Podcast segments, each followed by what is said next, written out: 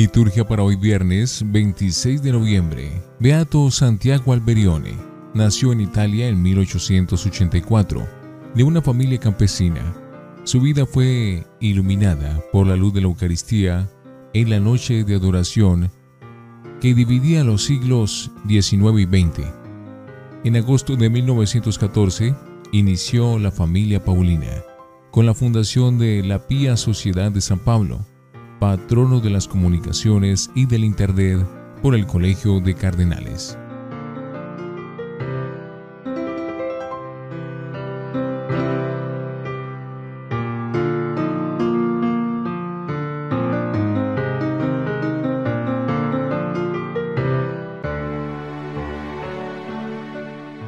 Antífona. Tú, Señor, te compadeces de todos y no desprecias nada de lo que has hecho. Tú disimulas los pecados de los hombres, de modo que se puedan arrepentir, y los perdonas porque tú eres el Señor Dios nuestro. Oremos. Escucha bondadoso Señor nuestras súplicas y perdona los pecados de los que creemos en ti, para que nos concedas juntamente tu perdón y tu paz por nuestro Señor Jesucristo, tu Hijo. Primera lectura de la profecía de Daniel, capítulo 7, versículos 12 al 14. Yo, Daniel, tuve una visión nocturna. Los cuatro vientos del cielo agitaban el océano. Cuatro fieras gigantescas salieron del mar. Las cuatro distintas. La primera era como un león con alas de águila Mientras yo miraba, le arrancaron las alas, la alzaron del suelo, la pusieron de pie como un hombre y le dieron mente humana. La segunda era como un oso medio erguido, con tres costillas en la boca, entre los dientes.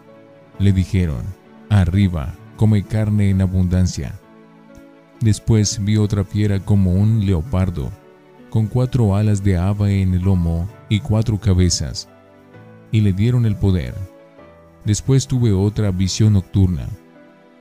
Una cuarta fiera, terrible, espantosa, fortísima, tenía grandes dientes de hierro, con los que comía y descuartizaba, y las sobras las pateaba con las pezuñas. Era diversa de las fieras anteriores, porque tenía diez cuernos. Miré atentamente los cuernos y vi que entre ellos salía otro cuerno pequeño. Para hacerle sitio, arrancaron tres de los cuernos precedentes. Aquel cuerno tenía ojos humanos y una boca que profería insolencias. Durante la visión, vi que colocaban unos tronos y un anciano se sentó. Su vestido era blanco como nieve, su cabellera como lana limpísima, su trono llamas de fuego sus ruedas llamaradas. Un río impetuoso de fuego brotaba delante de él. Miles y miles le servían. Millones estaban a sus órdenes. Comenzó la sesión y se abrieron los libros. Yo seguí mirando, atraído por las insolencias que profería aquel cuerno, hasta que mataron a la fiera, la descuartizaron y la echaron al fuego y las otras fieras les quitaron el poder, dejándolas vivas una temporada. Mientras miraba en la visión nocturna, vi venir en las nubes del cielo como un hijo de hombre, que se acercó al anciano y se presentó ante él. Le dieron poder real y dominio todos los pueblos. Naciones y lenguas lo respetarán. Su dominio es eterno y no pasa. Su reino no tendrá fin. Palabra de Dios. Te alabamos, Señor. Salmo responsorial, tomado de Daniel 3. Ensálcelo con himnos por los siglos. Montes y cumbres, bendigan al Señor. Ensálcelo con himnos por los siglos. Cuanto germine en la tierra, bendiga al Señor. Ensálcelo con himnos por los siglos. Manantiales, bendigan al Señor ensálcelo con himnos por los siglos. Mares y ríos, bendigan al Señor, ensálcelo con himnos por los siglos. Cetáceos y peces, bendigan al Señor, ensálcelo con himnos por los siglos. Aves del cielo, bendigan al Señor, ensálcelo con himnos por los siglos. Fieras y ganados, bendigan al Señor, ensálcelo con himnos por los siglos. Aleluya, aleluya, aleluya. Levántese, alcen la cabeza. Se acerca su liberación. Aleluya, aleluya, aleluya. Del Santo Evangelio según San Lucas, capítulo 21, versículos 29 al 33. En aquel tiempo, expuso Jesús una parábola a sus discípulos. Fíjense en la higuera o en cualquier árbol. Cuando echan brotes, les basta verlos para saber que el verano está cerca, pues cuando vean que suceden estas cosas, sepan que está cerca el reino de Dios. Les aseguro que antes que pase esta generación, todo eso se cumplirá. El cielo y la tierra pasarán, mis palabras no pasarán. Palabra del Señor. Gloria a ti, Señor Jesús. Oremos. Te ofrecemos, Señor, ese sacrificio de reconciliación y de alabanza, para que compasivo perdones nuestras faltas y guíes tú mismo nuestro vacilante corazón. Por Jesucristo nuestro Señor. Antífona. Habrá alegría en presencia de los ángeles de Dios por un solo pecador que haga penitencia. Oración después de la comunión. Te pedimos, Dios de misericordia, que al recibir en ese sacramento el perdón de los pecados, por tu gracia no volvamos a pecar y podamos eh, servirte con sincero corazón. Por Jesucristo nuestro Señor. Lección Divina Oremos. Mueve, Señor, los corazones de tus hijos, para que correspondiendo generosamente a tu gracia, reciban con mayor abundancia la ayuda de tu bondad. Amén. Lectura. Vi a alguien semejante a un hijo de hombre, que venía entre las nubes del cielo. Daniel 7, 2.14. Cambia el panorama con respecto a los días anteriores. Ahora es Daniel quien tiene una visión nocturna, llena de simbolismos extraños. Esta vez son cuatro animales. Como hace unos días, eran cuatro materiales de construcción en una estatua.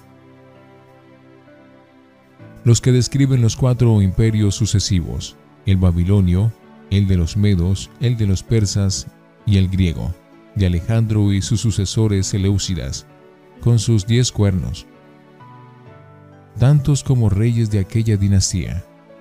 También aquí se detiene más el evidente en el reinado último, el de Antíoco, su contemporáneo, el que describe como más cruel y feroz que nadie. Cuando vean que sucede esto, sepan que el reino de Dios está cerca. Lucas 21, 29, 33. Jesús toma una comparación de la vida del campo para que sus oyentes entiendan la dinámica de los tiempos futuros. Cuando la higuera empieza a echar brotes, sabemos que la primavera está cerca. Así, los que estén atentos comprenderán a su tiempo que está cerca el reino de Dios, porque sabrán interpretar los signos de los tiempos. Algunas de las cosas que anunciaba Jesús, como la ruina de Jerusalén, sucederán en la presente generación. Otras mucho más tarde, pero sus palabras no pasarán.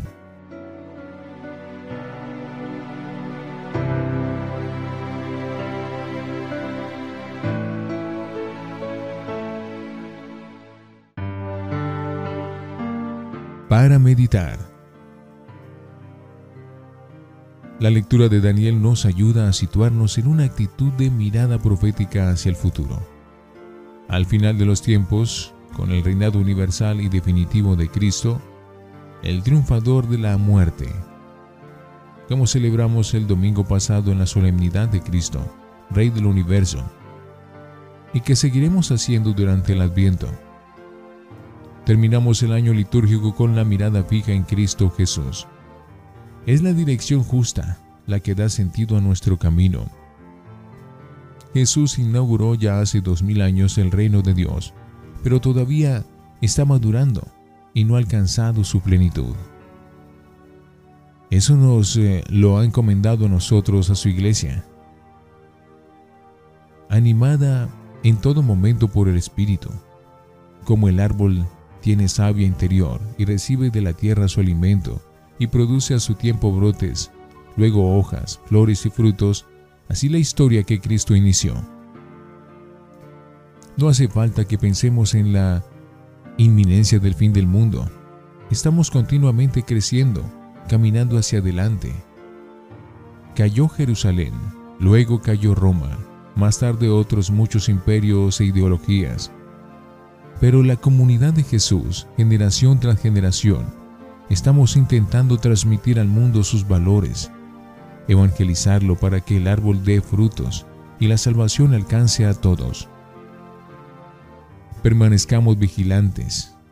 En el adviento que empezamos mañana por la tarde, en vísperas del primer domingo, se nos exhorta a que estemos atentos a la venida del Señor a nuestra historia, porque cada momento de nuestra vida es un kairos, un tiempo de gracia y de encuentro con el Dios que nos salva.